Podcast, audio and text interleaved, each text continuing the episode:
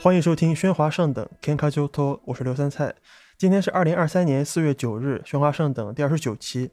嗯，今天也是一期呃取材类的节目，然后我们聊的主题是关于新海诚以及他最近上映的电影，就是《铃芽之旅》或者叫做《铃芽护地》都可以，因为译名不一样。然后这次请来了我的一位大学同学，然后我们一起像就是闲聊一样，稍微对新海诚进行一些分析和探讨。来，请自我介绍一下。啊，大家好，我是王佳，做游戏音频设计的。嗯，今天来聊一聊这些自己我比较感兴趣的这个新海诚导演和他的这些作品。嗯，因为你就是呃，跟大家说一下，因为我其实是。大一的时候开始看那个《秒速五厘米》嘛，其实是你是是是你带我看的，是你带我入的这个坑的。啊哈，对，因为那个时候我我记得你是不是有一个特别大一鼠标垫儿还是啥的，还是一个一有一个挂在墙上的一个，啊有一海报，对对对对对一对，嗯哦个海报，现在还挂在我屋里边儿。就那是是那个《秒速五厘米》的那个那个最后对然后啊，那个电车那块儿，对吧？然后，然后那个时候就是我们刚上大学是一四年嘛，然后那个时候新海诚最新，然后也最呃就是名气最大的作品，可能是一个是《秒速五厘米》，一个是后面的那个呃《盐业之庭》。停，对，但是《言叶之庭》好像就是名气什么的，就是没有那么的呃那种那种类似啊、呃就那个主题曲。嗯，都差不多吧，啊跟后来跟后来 跟后来你的名字比起来，那都是很小众的东西。啊对，但是就是很明显，就是以《言叶之庭》和《你的名字》就这两部作品为分界线，就是之前和之后，呃，这个新海诚整个人的这个创呃作品的这个状态发生了非常大的变化。那包括他这个人也取得了商业上的成功嘛，对吧？对所以，所以我们就稍微稍微先盘一下，就是他之前的呃，就是作品的这个形态以及它的一些特征是什么样的。然后，因为呃我要要写东西嘛，所以呃感觉你比较熟，所以找你感觉嗯就是从这种呃技术细节的东西可以可以多聊一聊。因为因为有些作品我是没看过，但我觉得作为一个新新新海诚学家，你肯定是都看过的，对吧？是，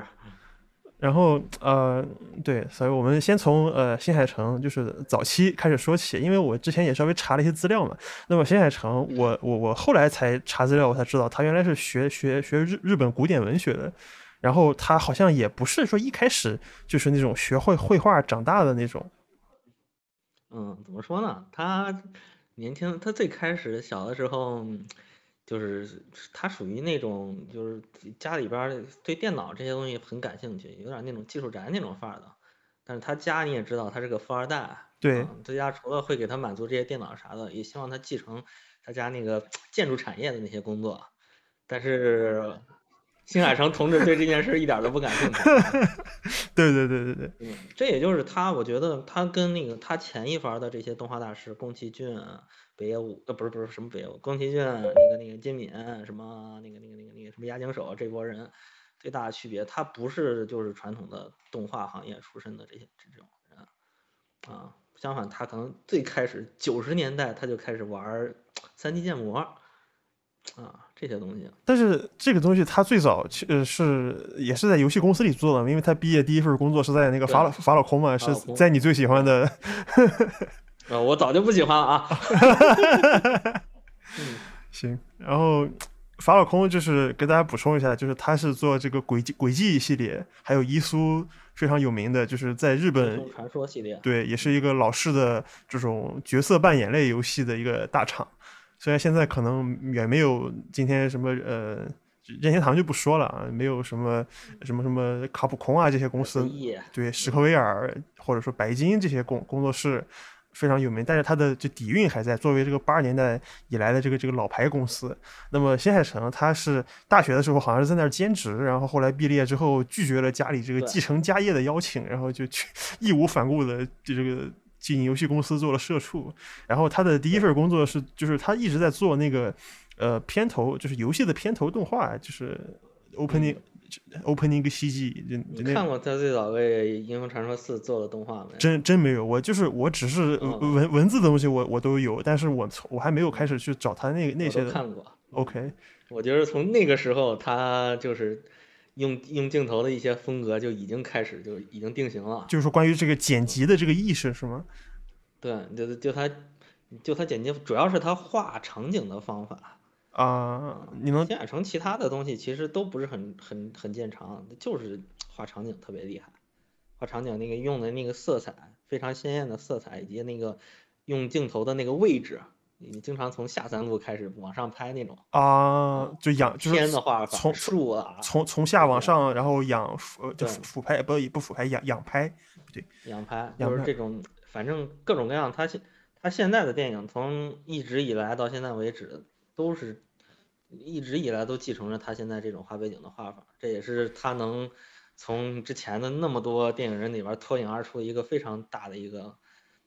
这个不同点吧，他个人的特色。哎，所以从最早法老空那个时候开始就有了，就我因为我就是百度百科不是百度百科那个维基百科里面它不会写，就是说那个时候的 CG 动画用什么工艺嘛？这你你你你你对它当时这个工艺这个东西熟吗？就是什么软件啊这些东西建建模这些，你当时其实他的当时的工艺，他他想做的事儿是做 CG 动画。啊嗯，CG 动画就是电脑动画，对啊那个那个时候还是九七年、九八年的那个时候，非啊、常原始，他做的 CG 动画，虽然说他想做 CG 动画，但是日本其实没有 CG 动画这个行业。呃是的还没有起来，那个时候，我靠，九七年那个那个时候，九五年、九六年那才 EVA 什么那个那个那个押井守那个叫什么那个宫崎东和机动队那时候对对对，啊，这刚刚嗯日就是日本动画行业刚刚接触到电脑剪辑软件这个东西啊，用的还是我们最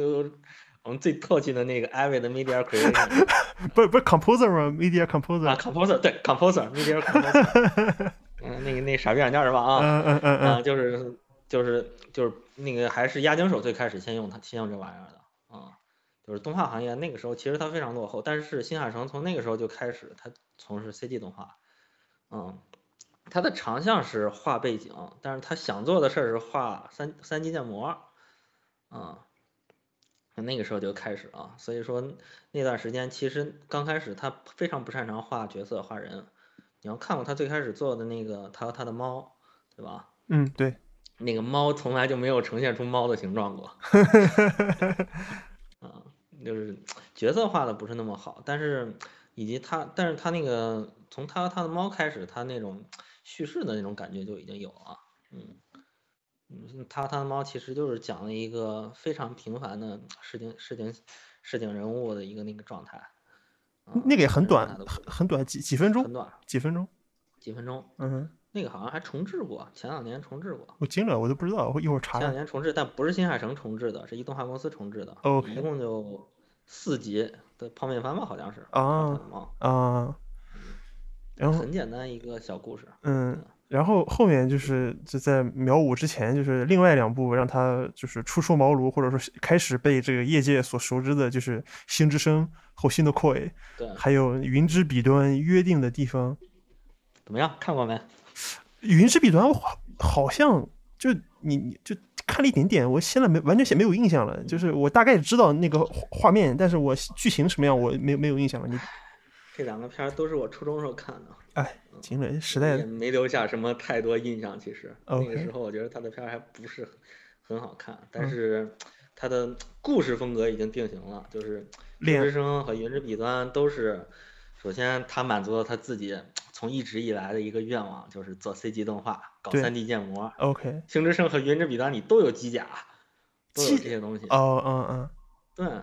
星之声》就是非常典型的一个机甲片儿。 ，OK OK，对，《云之彼端》也有大量的这种科幻的机械的设定，但其实新海诚只是对 3D 技术是很感兴趣。那个时候，他并不是那个非常硬核纯粹的那种科幻科幻作者。他嗯那个无论是《星之声》也好，《云之彼端》也好，都没有在科幻这块儿设定这块儿下过什么功夫，他嗯只是嗯应应用了这些设定而已。嗯，他还是想讲他的核心内容，还是想讲这个人跟人之间的距离，这种心灵之间的感觉。就是一种比较青春疼痛文学的，对，青春疼痛文学。 呃，《云之彼端》里其实就是，《云之彼端》基本上就是一个嗯机甲科幻版的《秒速五厘米》，里边大量的镜头是一模一样的，哎 OK 啊有什么 OK 电车、天、啊你风景啊啥的。但是这个就是也也构成了现在我们对于这种日本这种青春视就是视觉文学的或者说影像的一个刻板印象。你说这个东西它是从新海诚那里开始的，还是新海诚之前其实就有大量的铺其实在垫之前就有啊， ？OK，我觉得新海诚的故事内容风格始终没有对整个一日本动画行业产生什么影响，呃没有甚没至是什么是的，你的名字火了之后，其实他们动画行业该拍啥还拍啥。对对对，这个没有，它不是说那种就是我看过新海诚的一些采访，他其实嗯不是说他真的就是什么什么哎呀失失过什么恋啦，谈过什么异地恋啦，啊没嗯没有人抱着新海诚的孩子跳井啊、没有不，新海诚老老婆孩子可厉害了，你知道吗？嗯，对啊，新新海哦新还不太海清楚新海诚的老婆是个演员，新海诚的女儿是个童哦星。牛逼。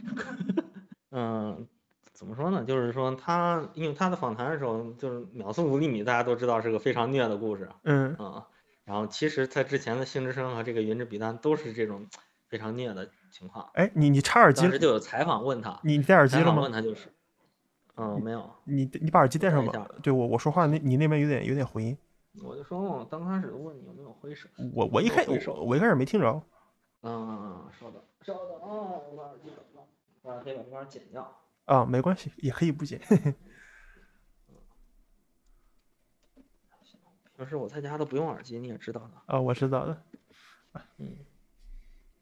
好，好哎了吧，现在。 OK，好了，来，嗯，然后接着说吧，嗯，就是之前前面儿前面就就说到他那个访谈，他说了，他其实不是说他有这种刻骨铭心的感情经历，所以才去做这种东西的，对，他就是当时觉得，哎呀，社会上大家这个人人人心有一些被掩盖住的东西，他觉得这个东西拿出来讲一讲应该很有画面感，所以说他就去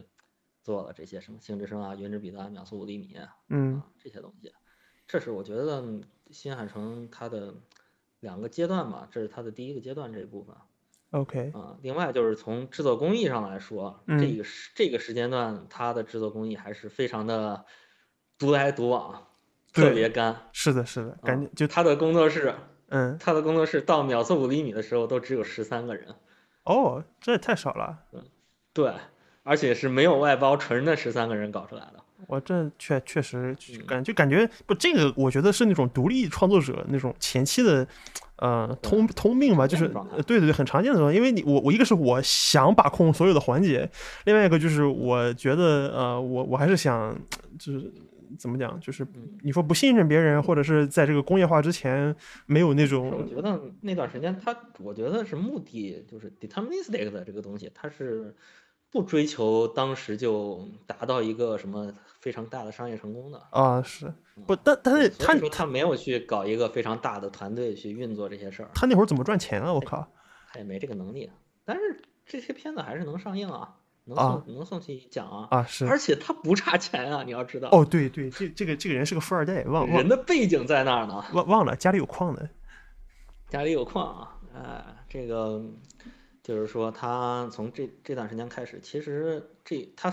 不追求那个非常大的商业成功，但是这三个片子其实都挺成功的。是的，是的啊，尤尤其是秒秒速五厘米这个影响，我觉对得不管我我觉得已经呃，就别的国家我不知道啊，至少我觉得至少影响在中国作为一个你说呃对非你常深远，啊呃对你说这个这个二次元这个入入门入门作也好，或者说对这个日本日本青春恋爱呃动画儿的这种刻板印象也好，二次元入门作看秒速五厘米太痛苦了。 对其其实到秒速五厘米的时候，他已经意识到这个问题了。他的东他的作品有点叫好不叫座啊啊，他就是那种哎什么地方电影院随便上两下，在网上传一传。尤其对是他刚开始《星之声》的时候，还没地方上映，对就是在网上传。对啊，当时的互联网也不发达，那是什么时候？二零零二年。对，全靠口碑口碑效应嘛，对，全靠就是因为哇，大家都觉得一个人，当时星之声还只有他自己 OK 嗯啊，除了那个女性配音之外，只有他自己，就啊一个人把这东西完全的画出来了。嗯嗯这嗯个事儿我操，好牛逼！对大家都觉得这个事儿好牛逼，啊，都是那那个状态。对， 这不是这不是然尊后尊吗？啊哈哈，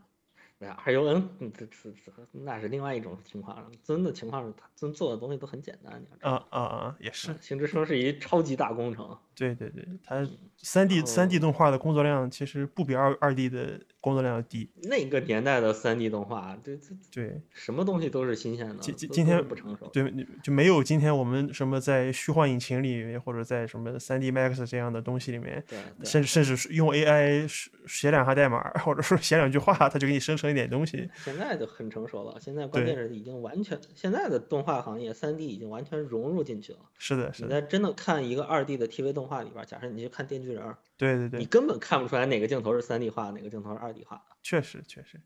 对，这这个这跟当年差别很大啊、然后这个时候就这段时间，其实后来你看过，我觉得是新海对新海诚这个他的职业生涯影响最大的一部片子，你觉得是？你看过没？不知道啊，呃追逐繁星的孩子》。没有， 真没看真没看过。但我我听了歌，嗯，我听了是啊这，样的，嗯秒速五厘米成功了之后，嗯他就开始就就开始他具备一定影响力，然后这个时候他也意识到他自己的片儿有点叫好不叫座嗯啊，他觉得他应该拍这种正儿八经的动画电影长片， ，OK，嗯，也得具有一个工业体系，他也自己应该具备这个工业体系的能力，于是他开始到处招人，这个时候他的团队开始急速的扩大，嗯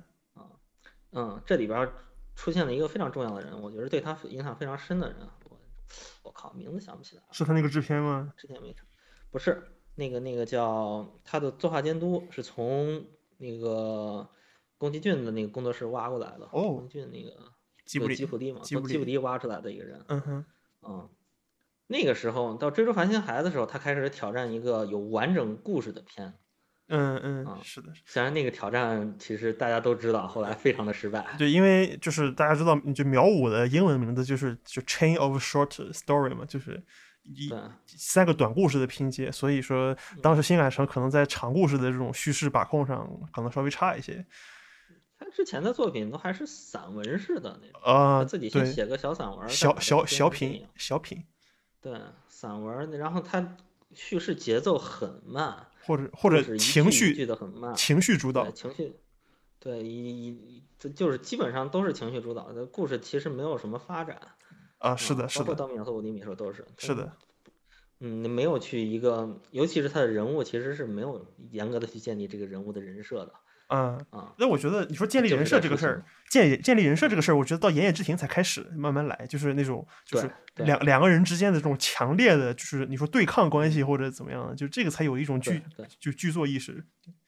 对对对，从那个时候，其实从是从追逐繁星的孩子开始的， OK，哎但我是追逐繁星的孩子还遗留着他之前制作东西的很多这种方式，这种方式给他形成了一种很强的障碍。哎那我追逐繁星的孩子是一个节奏很慢，但是故事又很复杂，设定巨他妈多，最后就很失败的一部片子。但我听我听那歌还挺好听的，那个熊木杏里 那个哈 Hello Goodbye and Hello 那对个对对，对我对那歌挺好听的，嗯，那个片子就是大范围的模仿宫崎骏的各种片子。 OK，啊，从人的长相到里边儿这些奇幻设定，嗯就是那种带点儿那种远古风格的奇幻设定，啊嗯，再到怎么怎么样，再到故事的这些情节发展，大范围的在模仿宫崎骏。那你你毕竟把吉卜力的这个作画监督都挖过来了，对吧？你让人家对抄一抄或嗯这个者片子本身很失败，但嗯是这个片子给他带来一个非常好的团队，啊我觉得这 OK，是给他后来名《你的名字》成功奠定了一个非常重要的基础。确实确实，这是他从《追逐繁星的孩子》上映，以及这个时间还发生了一件事儿，就是他在剪《追逐繁星的孩子》，就是最后半年到一年的时间的时候嗯，发生的那件事情哪个事儿啊？啊。二零一一年啊对对哎三月啊十一号，对对对对对对，对那个日本大地震，东京大地震这个事儿对新海诚产生了非常沉重的影响。或者说对整个当嗯时日本我，看了一个，对，当时我看了一个访谈，嗯就说新海诚在那那段时间，他当时孩子已经一岁了， ，OK，啊，他呃发生地震的时候，他正在公司里边剪片儿，他第一时间肯定是关注自己孩子。我操，赶紧回家，我老婆孩子咋上没事儿吧？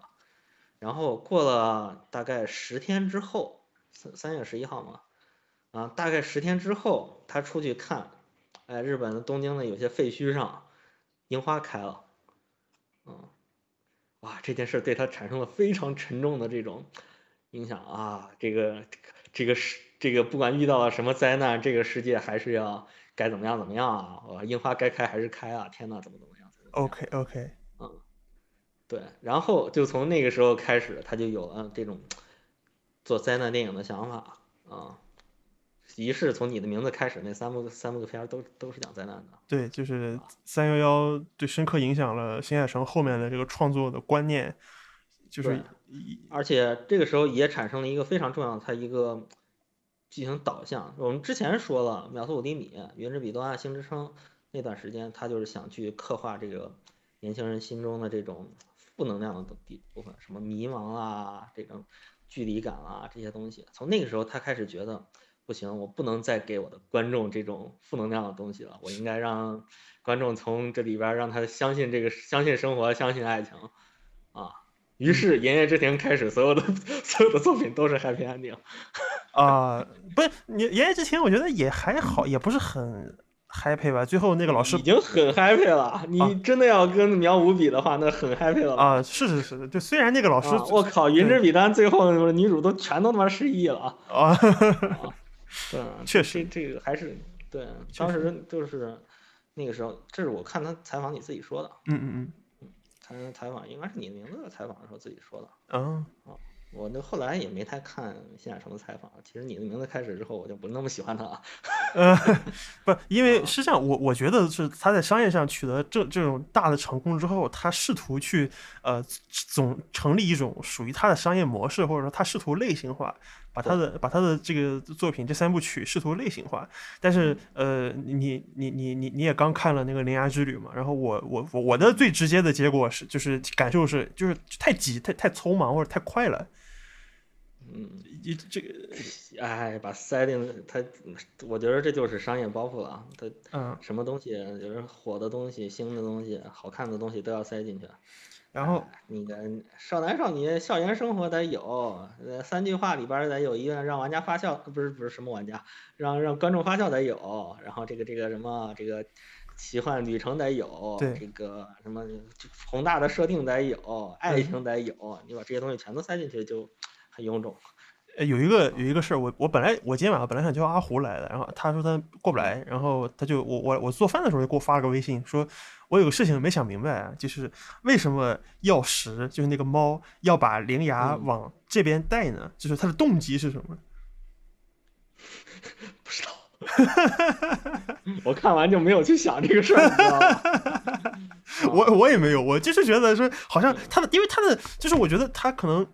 为了服务于他的那个三幺幺，就是说这个地震这个灾难叙事对这个主题之后，他似乎把这些呃剧作上的这些人物的行动逻辑给他呃就是好像好像我就我觉得这它是合理的，但是它为什么合理？它它没有一个很客观的这个东西， 就我比想，对其实你要真的去细究的话，《铃芽之旅》非常明显，这里边儿人物的各种所作所为都是莫名其妙的。对嗯就比如说你嗯一没有好好的讲男主是女主是怎么爱上男主，男主是怎么爱上女主的，啊，二没有好好的讲女主这个旅行了之后她到底为什么要怎么样，三没有好好去讲这个钥匙这件事儿，哎，反正都是我觉得因为就是篇幅问题，对呃是的，塞不进去那么多东西，就是他没有办法去每一件、每一个事情、每一句话、每一个举动都赋予一个合理性的逻辑。就比如说，比如说我我我今天半夜两点睡醒了，然后我要去大学后门宿舍呃饭店吃吃顿饭，然后我我就我应该有理由的，就我也可以没有理由，但是作为一个影像，我要应该有理由的。比如说我呃最近呃就是我为什么要在半夜这一个很反常的时间吃饭呢？一是我可能比较焦虑，或者二是我失恋了，或者三是我想想呃比较呃有些事情在思考，或者我想约了人，或者我怎么怎么样的，就对吧？这都有心情不好，就这这这都是理由。就是作为一个影像来说的话，它应该都有前后的动机。但是新海诚好像在这方面，就他就是为了呃，就他觉得好像既然我为了表达这个地震这个事儿，那么这这些东西好像不要也罢，就大家都在这个一旦接受了我的设定，好像怎么怎么 对，我觉得这是他的电影长期以来一直以来他的问题。从你的名字、追逐繁星的孩子、天气之子这几部片子都有这个问题。嗯他是一的旦不去讲，就一旦不去讲情感，去讲别的东西，那别的东西就掺在里边儿，就搞得不是很清楚，就是逻辑上不是很顺。对吧？啊，这我觉得这是跟他同辈的，就是什么细田守啊，啊、什么刚妈这几个人里边儿，这是他相比那那几个导演里边儿最大的弱点。对，这个那几个导演可能就是他在动画画面上、硬件上远不及新海诚，是但是他就是能把故事讲得更好一些。这也跟新海诚的背景有关系。新海诚其实没有在这个讲故事上长期的耕耘过。你看过新海诚的原著小说吗？没有没看过很 难看，啊，但他好歹也是学学古典文学的呀，我觉得很流水账。这个学古典文学不代表他学了些小说啊。啊啊啊，这就好像叫什么汉语言和文学是两个，是虽然你看着对叫一这是两回事儿，啊两回事儿，对对对对对，对，而且他也不见得上大学就好好学文学了，哦上大学天天想着画画动画呢。确确实就，然后我你是我看他说说上大学还参加过那个那个那个绘本儿的那个社团，就专门给小孩儿嗯画画绘本儿。哦，然后我就说起就是这种，他说就你说的就是就在这你的名字之前和之后的这种这种情感，就是他对这个嗯怎么讲说青年人的这个情感的这个变化的这个描绘，我就我我刚才给发给你了，然后我我正好念我念念一段，我这我之前在网上存了一个图，就是近十年来日本对年轻世代的总结是类似 “kimi no suizo tabe t a 就是我想吃掉你的胰脏那个片子，这那这片是种难 看的，这种，对，你们是一群我们社会大众无法理解、很特殊、很出格的麻烦制造者。只要你们自我折腾，不给大家造成麻烦，你们大可把自己圈起来，搞怪、搞特殊、搞天翻地覆的个性化。可一旦想要跨出（括号父母的资源支撑的（括号舒适圈），就请不要把自己美化成哪怕正常人。所以形成了一种贴标签儿受到特别但歧视性保护的态势。新海诚之前的作品也有类似的调性，特别是早期探讨极度内倾、敏感的青少年臆想的内容。作为“我懂你们，但请自控，不要激动”的输出者，等到这些在校粉丝年纪开始增长，逐渐进入社会并开始拥有消费能力之后，给予他们更用力的认同，能进一步巩固相互之间的关系。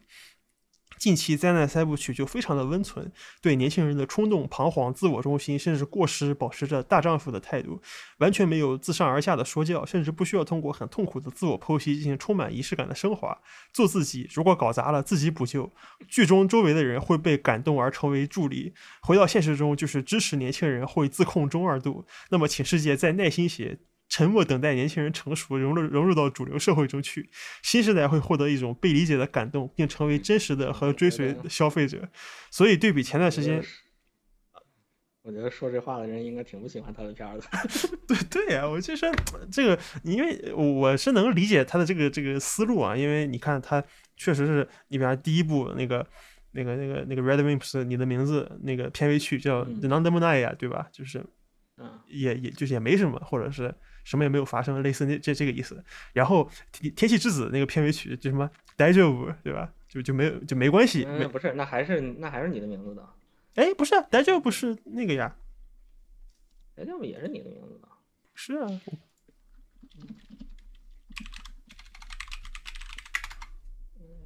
d a j o v 是，哎呀天气之子啦，我刚我昨天刚搜的。啊，行，那就天气之子。对，然后还有还有就是那个什么什么爱爱你的 Q 的 q u o 啊，马达阿鲁卡，就是是是爱爱能做到的事情还有什么？就是你看这个这个这个 title，嗯，对，然后嗯、就是很难说说这个就是给这个歌命名的是新海诚或者还是那个野田本人，但是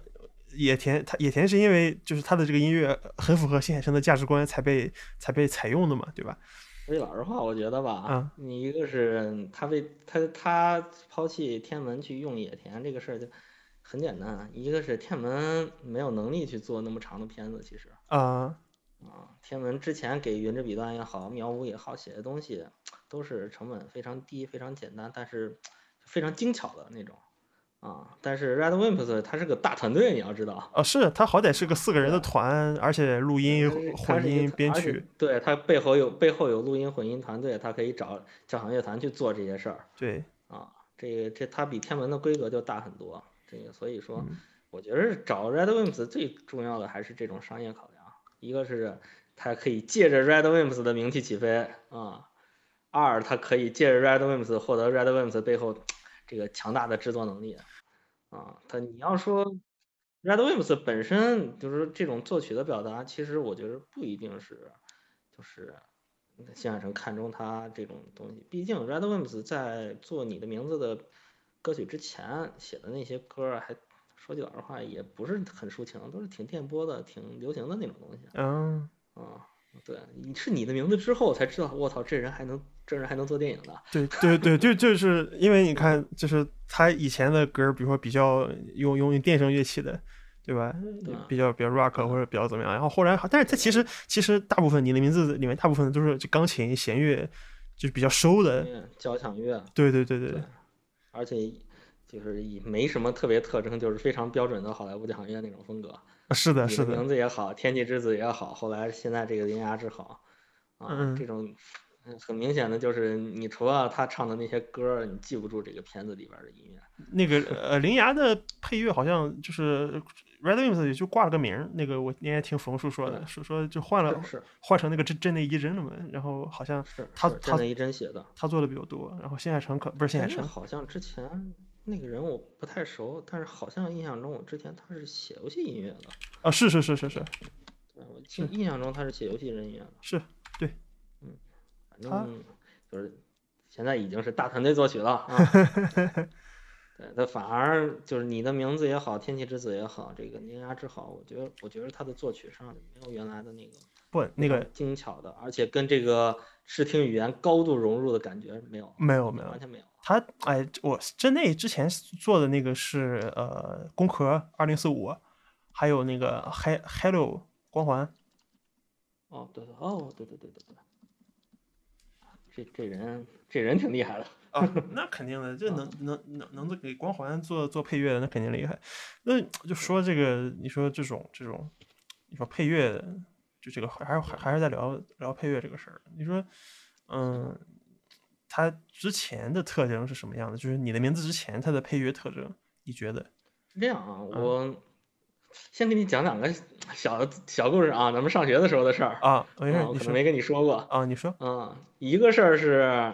啊，那那那个一个事儿是上的课的时候， ，OK，哎，老师大概是个什么路数，他跟我们班学生同学是什么关系，你可能大致有个数，对吧？啊，对啊，啊，我上他的课，他的课不是有一个环节叫 presentation，一个每个每位同学自己上去讲一部电影。啊，你当时讲了当时啥？讲了两部电影，啊，我当时就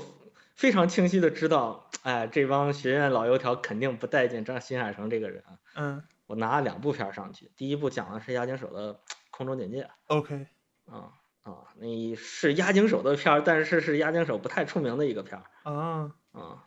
对，然后另一个就是讲的《秒速五厘米嗯，OK，》，讲押井守的时候特别兴奋，怎么怎么样，怎么怎么样，怎么好，怎么好，怎么好啊。讲《秒速五厘米》的时候，我认真的在给他剖析《秒速五厘米》的事情一样啊。天文写的这个《秒速五厘米》主要是第一，就是那三部曲的第一部，嗯嗯，三部曲的第一部里边儿，那个《秒速五厘米》第一部里边儿，它非常清晰的那个那首曲子是没有曲速的，速度是散的哦，啊。就天文一个人弹钢琴，然后嗯弹完了钢琴之后，给他附一点弦乐在在里边儿嗯啊，是一个散的曲速。然后这个每弹一句，这个主角说一句词儿，然后这个镜头镜头动一个场景，啊，每弹一句动一个，这个它就是他们那个音乐、台词跟这个画面是高度的一种紧凑的协调的状态啊。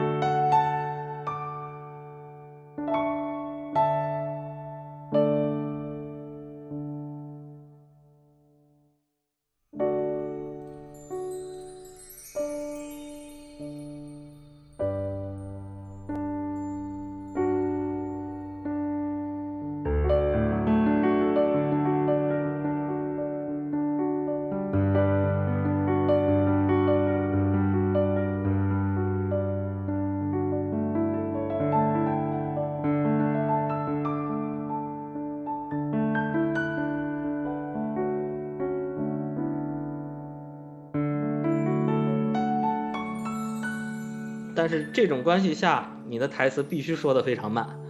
是是是所以只有秒速里你这样的片子能成立这件事儿啊。啊。包括后边《言野之庭》其实完全是用了同样的手法来做，那有我那肯定是我我猜是不是肯对定先录的台词后后配的呀我觉得应该是先写的曲子， ？OK，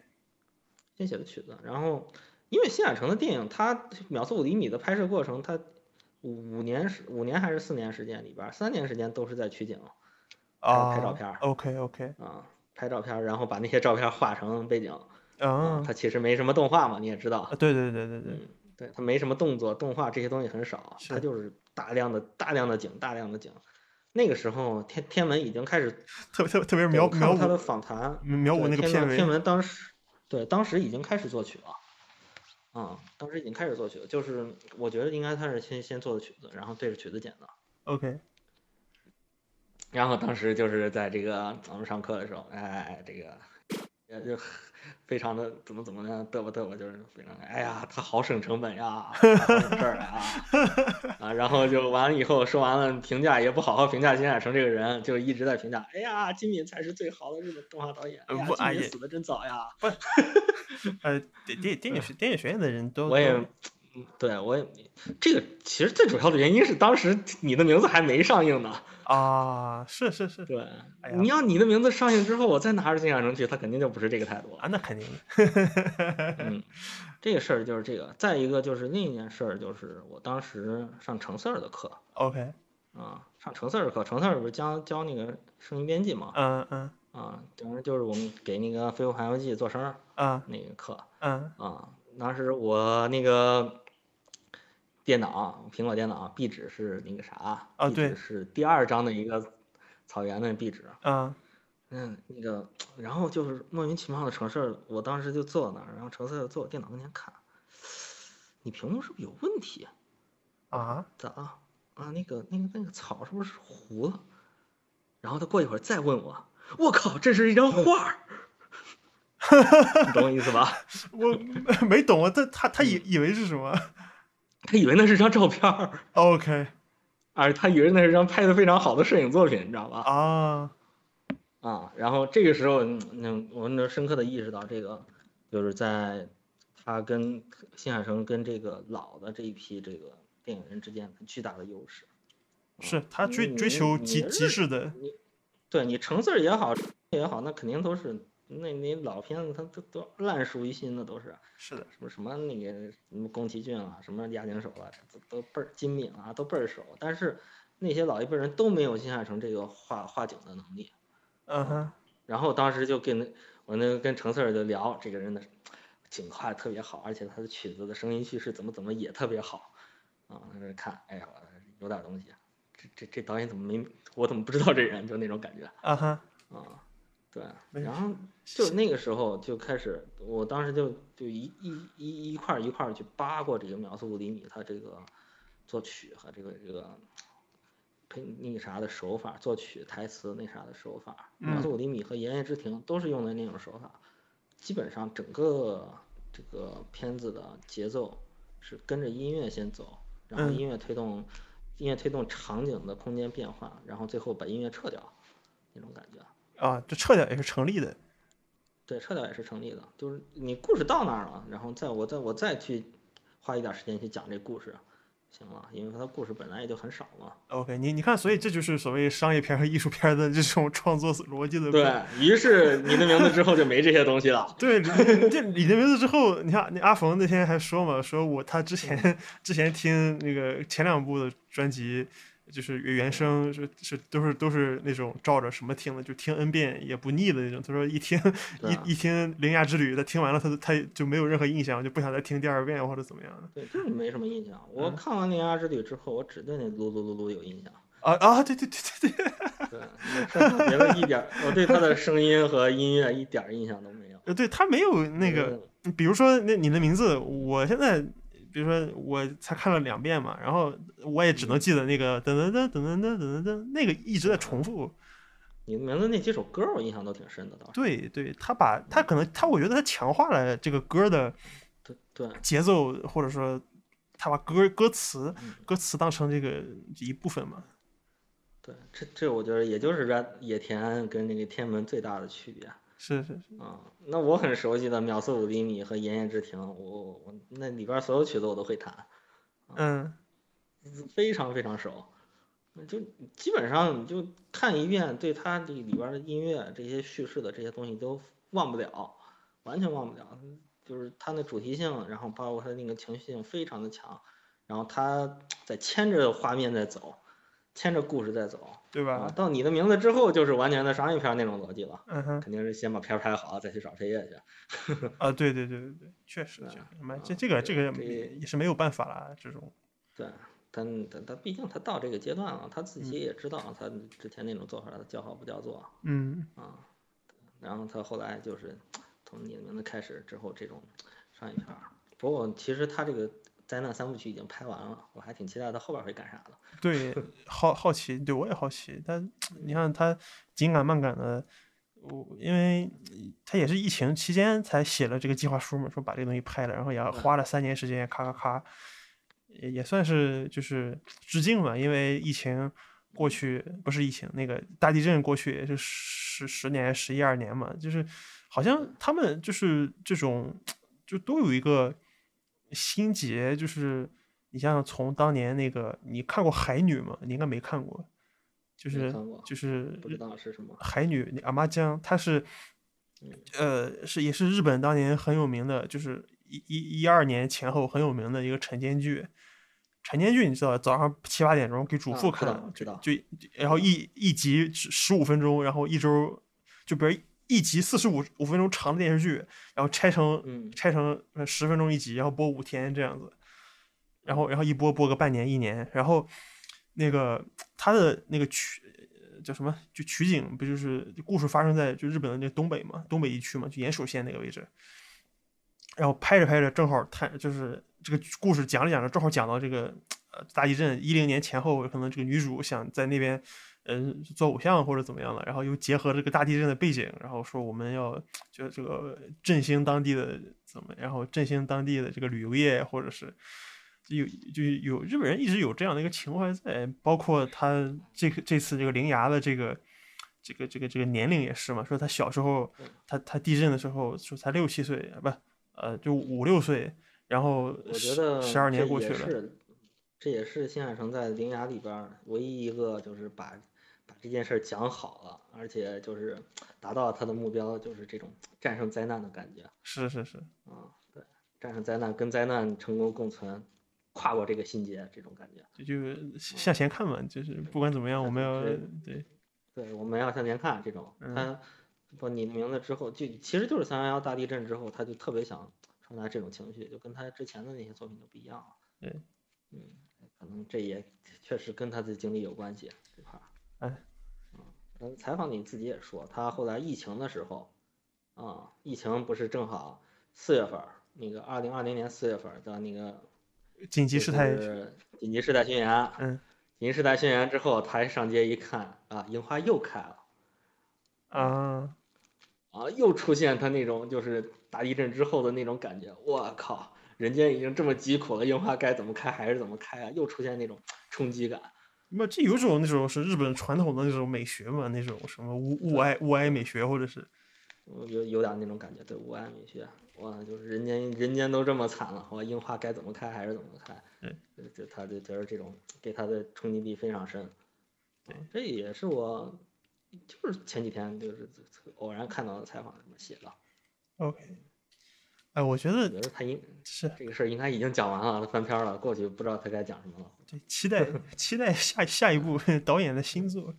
哎，我我看它票房好像可以快快七个亿了，在在中国，嗯那个在日在对在在日本是一百四十三亿日元嘛，我一算可能七点五亿七点五亿不不到八个亿嘛，看它这能不能在海外现在超过我本觉土得他新海诚现在就是目前最好的动画电影导演，没有之一，商业最成功的。啊 没有是你是即便即便你的名字《天气之子》以及这个《铃芽之旅》，大家可能怎么怎么不喜欢，包括我自己怎么怎么不喜欢，哪哪哪有毛病，他依然是最成功的那个。对，而且你要看产量嘛，就是看就是对，就是以以这二嗯二十年为为单位的话，对他的商业成绩，你的名字的商业成绩那非常恐非常恐怖啊，他排第二现在，啊，第第二一是《鬼灭之刃》，第三是《千与千寻》，哎，这第二吗？云，第二，等等啊，你的名字，你可以搜搜，我我我搜一下，我搜一下。嗯，我没记错的话是第二，第一第一是《鬼灭之刃》，第三是《千与千寻》，有那么高吗？我记得没那么高啊，没啊没，很高，不是，他的他是二百五十点三亿日元，然后嗯《千与千寻》呢，我记得是三百亿，然后《鬼哦灭鬼灭之刃》超是超了千《千与千寻啊，那就是他就是第三，》，对，差不多差不多。嗯。你反看，正你就是已经是商业上最成功的，他比细田守、刚刚妈这些就是现现役的这些动画导演都成功。你看嘛，日本方面票房累计至二百五十二百五十点三亿日元，为日本历代电影票房第五名，日本国产电影第三名。那那上面就是《千与千寻》和那个《鬼灭之刃》嘛，《鬼灭之刃》那个没办法，那个是二零二零年全世界只有这一部电影我。觉得，而且我觉得《鬼灭之刃》是呃应该不属于那个动画电影类型的，啊，不不，当然不了，他这个是它是粉丝粉丝效它其应，实是把对粉丝效应呢，它是把 TV 动画剪成了动画电影。不后来然后不先先拍的这个，后来剪成了 TV，后来我知按道啊，但是它的叙事内容，它还是 是是 TV 是那种逻辑在讲啊对它对故事是早就定下来了那种东西啊，是是是，嗯，它跟这种原创动画电影还是有着宫崎骏啊这些人还是有区别的。确实确实，这然后就就就反正他肯定是现在最成功的这种商业动画商业动画电影导演了。嗯嗯，嗯，尽管我们说他现在怎么怎么 没有以前好看，啊或者怎么样怎么样怎么样，啊我觉得还是水平还是在这儿的。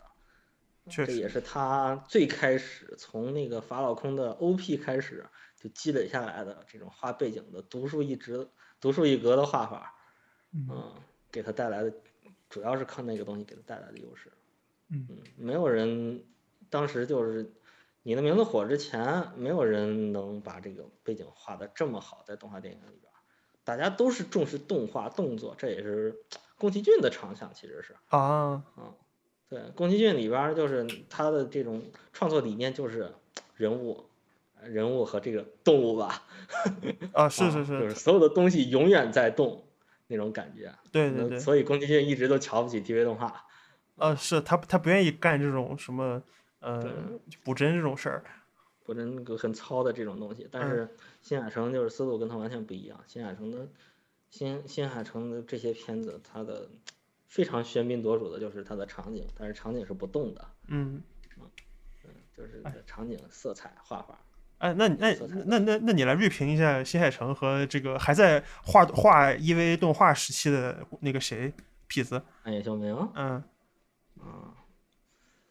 你不太你一样。你你你你觉得是因为种类的关系没有办法比吗？那毕竟一个是画萝卜的，一个是画这种不的。是，我觉得是时代的关系，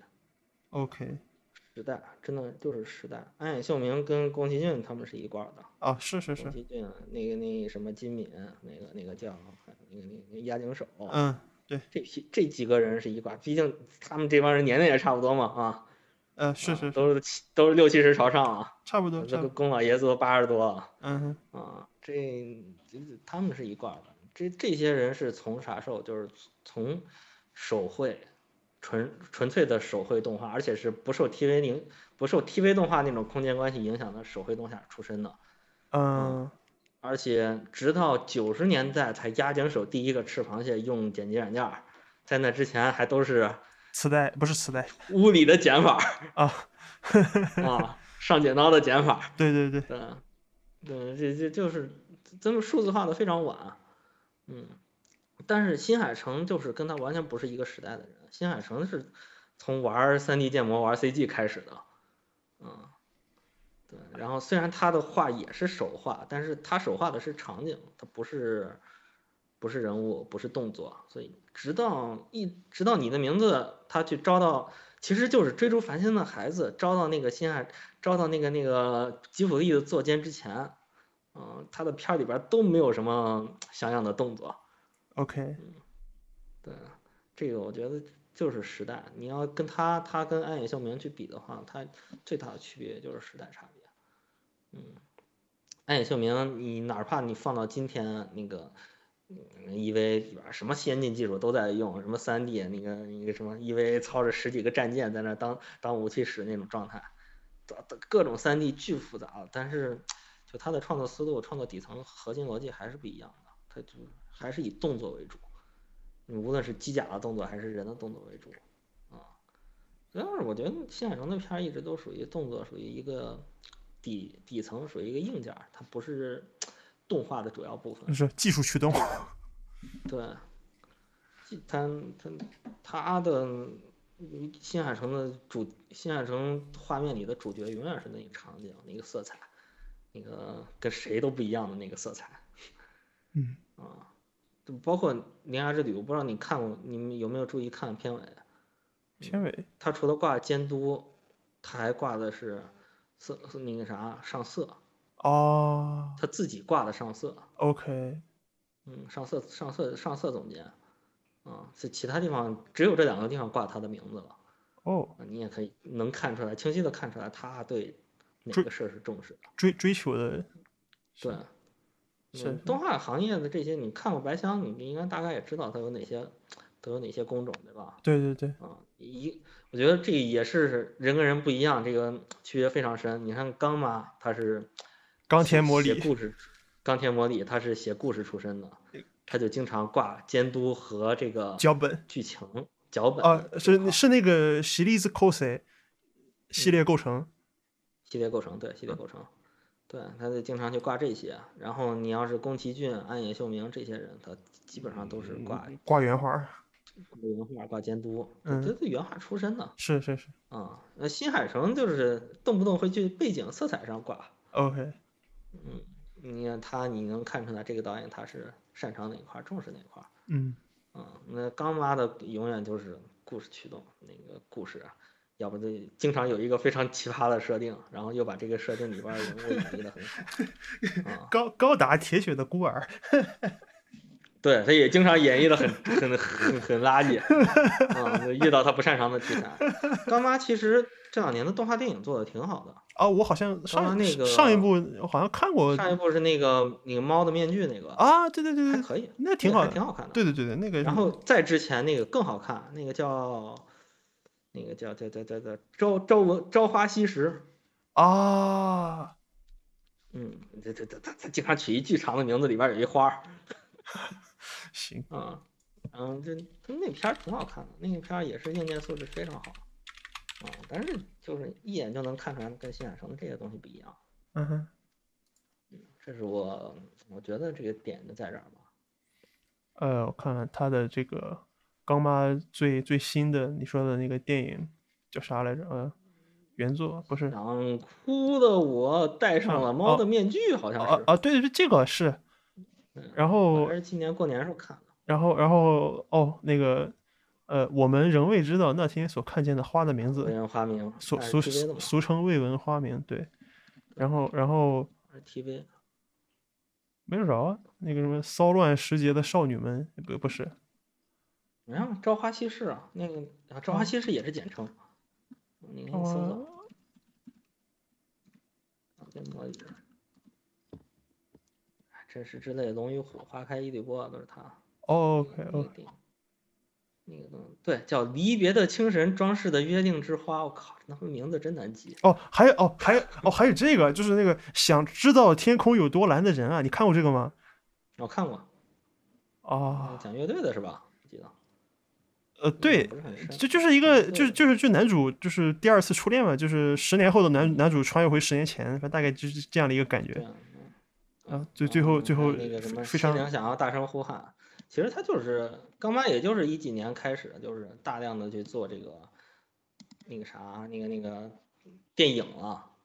他对这个 TV 已经没没兴趣了，尤其是在那个铁血失败了之后，他就再也不搞铁血，再也不搞 TV 了。啊，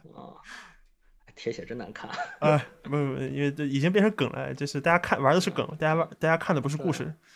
哎，笑死了那他也是因为难看才成梗的呀。啊！是啊，慢慢慢慢的 嘛，但是秘秘最后密弄一很奇葩的结局在哪儿？对不要停下来啊！嗯，高达这几年都很难说。高达哎，你看了那个吗？水水星的魔女，你看了吗？ 你看了吗？当然看了，我靠，太牛逼了！他后边要怎么演，我好好奇啊！哦，这十二什我么巨想知道后边会怎么样。我靠，那个番茄酱太他妈牛逼了！啪！哦，我我巨想知道《水星的魔女》，好像好像昨天更新了《水星魔女》第二季吗？第二季。赶赶赶紧看，赶紧看。对高达一眼就是四我还没看，我下好了还没看。 OK，呃，这这这我我巨想知道后边发生了什么，我靠，完全无法想象这个剧情是什么 样的。哎，你你现在都去哪儿下？就是统一下批量，你你是你现在用用那个 C G Rip 啊啊？不，我我我以为你会用那种那个 RSS，然后用那爬个虫是吗？呃，也不算呃，算算爬虫吧，RSS 那就订阅链接，然后再加上那个那个 BitTorrent 嘛，然后自动给你下到你的服务器上。我我以为你会这么干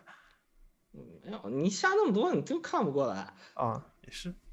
嗯，你想看哪个下哪个还是？我就是说啊，A C G I P 经常挂到哪儿更新啥更新啥，看见啥想看的就下。嗯，主要很多字幕组会做同一个番的那啥，啊你知道对吧对，会做同一个番的。你要是真用爬虫去下，那几天就给你爬满了，全是没用的东西。嗯哼，行，嗯，那今天我们可以先聊到这里，然后下次 有有意思的话题再找你来聊。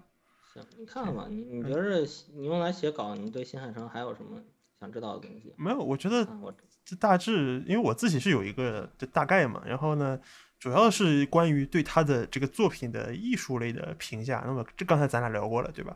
然后声、声音的评价，哦，对对对，关于这个声音的问题，就是说，呃，就我之前是有个暴论的啊，就是，呃，嗯动画导演不爱用那个，呃，声就是声成熟的声声优来配主角，他们宁愿说是找那些这就个是事儿，你有没有详细的去研究过、追溯过这个事儿从哪儿开始的？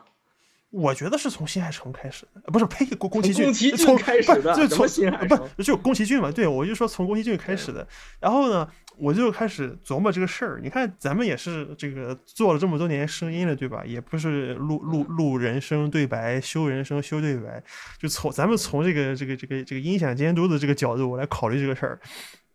呃，一个是呃怎么讲？之前看过一个综艺啊，就是呃嗯他们他们去录那个那个那尾鱼贵卡基。他的嗯他的这个录了几句对白，然后找了一个人来分析他的频谱，嗯，然后说这个成熟的，就是经过训练的这个声优，他说话的这个这个频谱，他会可能就咬字之间的那个咬字和咬字之间的那个东西，他会他可能会因为经过训练，所以他会微妙的可能有一些喉音或者怎么样的，就正就是在那个频谱听上听上去很舒更适服，合人的听觉习惯。或听上去很舒服或者怎么样的，就没是看过你说的研究，但是我觉得应该是很有道理的。是我之前在 B 站看了一个视频，找不着了，我回头找着发给你看看。对然后呢所，以嗯你说，呃，然后呢，就是你继续来看，那么因为你知道，咱说咱说声优这个事情，它是把呃台词，就是说咱说演员声台形表台词这个能力练到一练到一百分，对吧？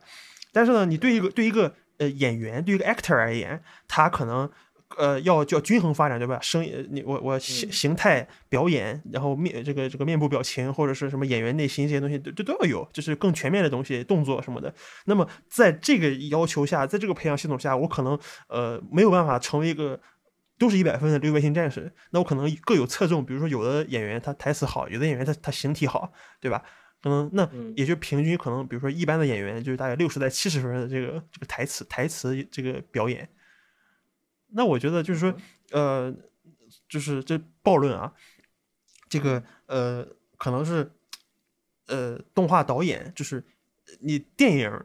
看多了，或者说你电影你想你做这种连续的这种影像做多了之后，他不愿意不愿意要这种哈、听上去和电视就为了和电视动画可能是刻意的做一点割席，或者是就不想听那种看上去就是很成熟，意味着就打引号的油嘛，对吧？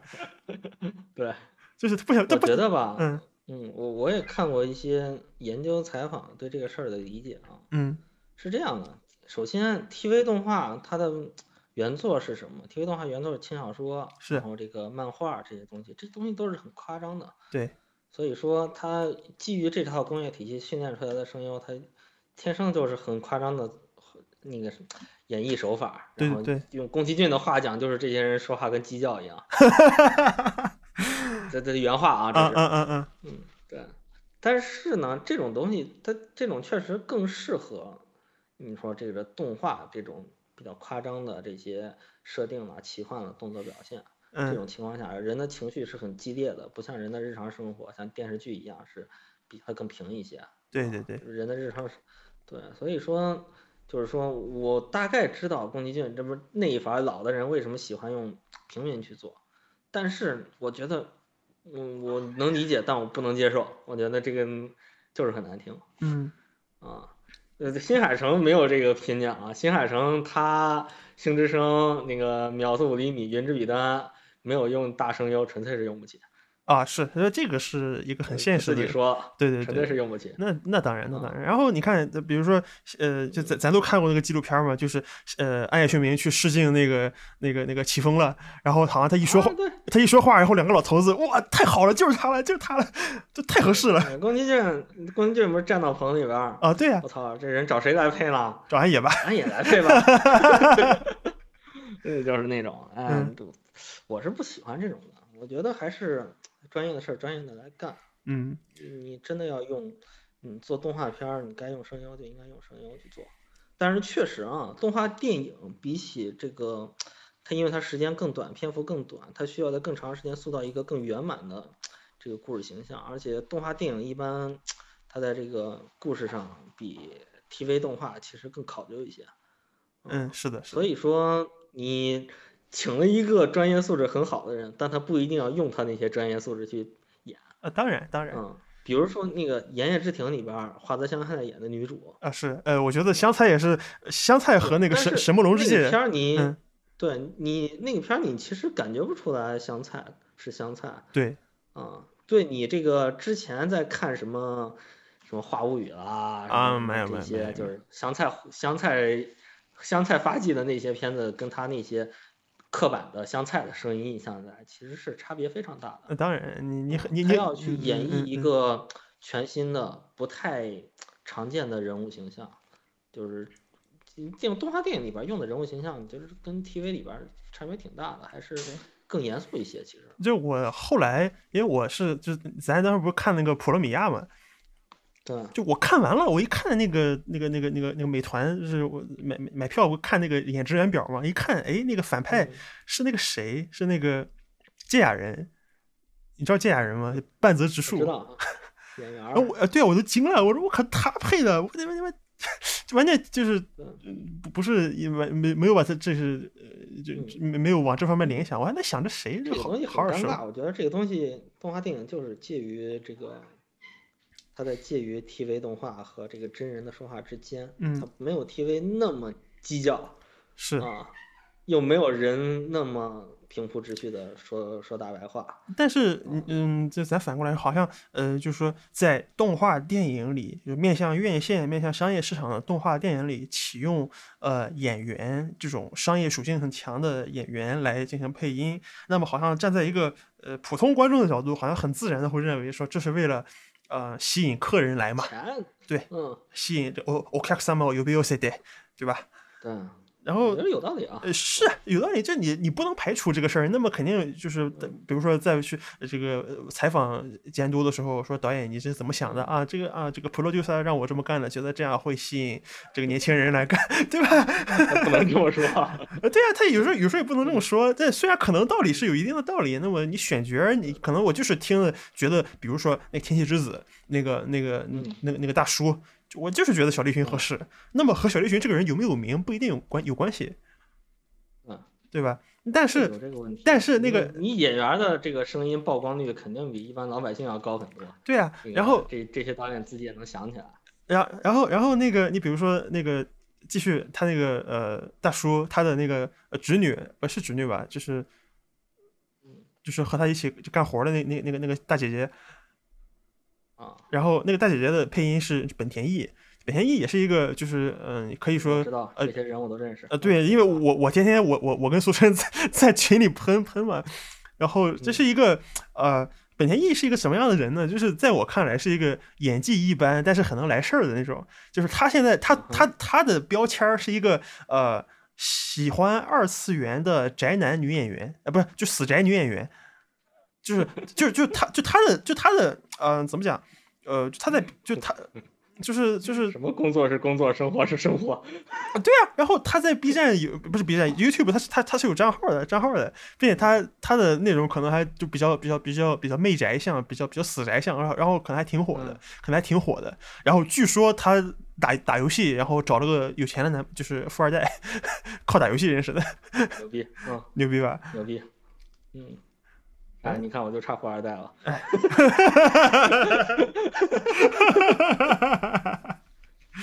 哎，没事，不不不过不过你有猫，你我听到你两只猫的叫声。猫一反正我一在屋里说话，我的猫就会在屋里乱跑。 OK，反正对我就是我写在那个大纲里的差不多就这些，因为呃，主要是从艺术上整体的这个特征对新海诚的这个电影就有些把握。本来我想看看看他的片子的，我这两天我今天这不我就下午出门了嘛，我也我也没看成，嗯然后然后昨天乱七八糟的事儿，我哎这两天是也没法儿对你要有空了可以看看，尤其是有些那个什么追逐繁星的孩子这种不哦是很好看，但是对他影响很深的片子，我下了，我我一会儿研究研究。嗯不是很好看。行嗯，然后《云之彼端》约定的地方，这这种片儿你都可以看看。行， 《银之彼端》就是除了画质不好以外，我觉得它跟《秒速五厘米》画的真的很像。 OK，嗯，行，那就今天谢谢你来跟我聊这个， 然后感谢大家收听，我们下次再见。嗯，拜拜。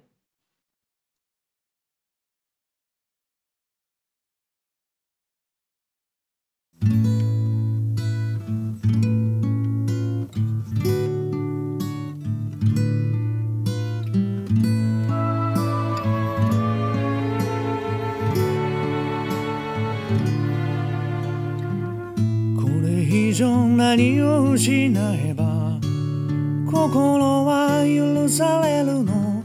どれほどの痛みならばもう一度君に会える One more time 季節よ移ろわないで One more time ふざけ合った時間よ食い違う時はいつも僕が先に折れたねわがままな性格がなおさら愛しくさせた One more chance 記憶に足を取られて One more chance 次の場所を選べないいつでも探しているよどっかに君の姿を向かいのホーム路地裏の窓こんなとこにいるはずもないのに願いがもしも叶うなら今すぐ君のもとへできないことはもう何もない全てかけて抱きしめてみせるよ